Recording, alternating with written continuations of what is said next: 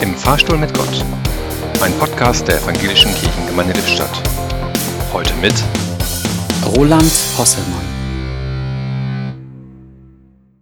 Was ich seit meiner frühesten Jugend kenne, ist Unverständnis und Abscheu gegenüber dem Gott mit uns auf den Koppeln unserer Soldaten im Ersten Weltkrieg.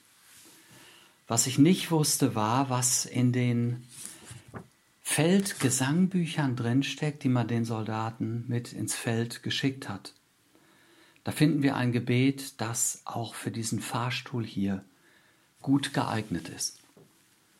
Bewahre mich vor jedem unnützen Blutvergießen, vor jeder unmenschlichen Behandlung des verwundeten oder gefangenen Feindes. Die Erinnerung an grausame Misshandlung oder Tötung des Wehrlosen würde mir meine Todesstunde verbittern und das Sterben schwer machen.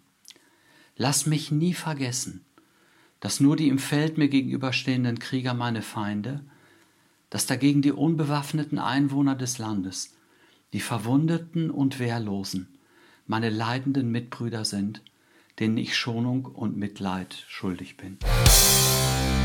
Roland Hosselmann